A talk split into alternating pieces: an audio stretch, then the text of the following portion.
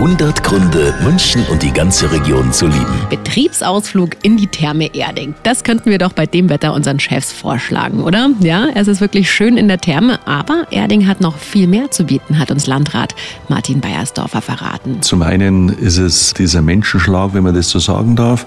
Die Bevölkerung ist traditionsbewusst, brauchtumsorientiert und trotzdem weltoffen, gerade mit dem Flughafen als Tor zur Welt haben wir, glaube ich, Bodenständigkeit und trotzdem äh, diese Weltoffenheit gut in Verbindung gebracht. 100 Gründe, München und die ganze Region zu lieben. Eine Liebeserklärung an die schönste Stadt und die schönste Region der Welt.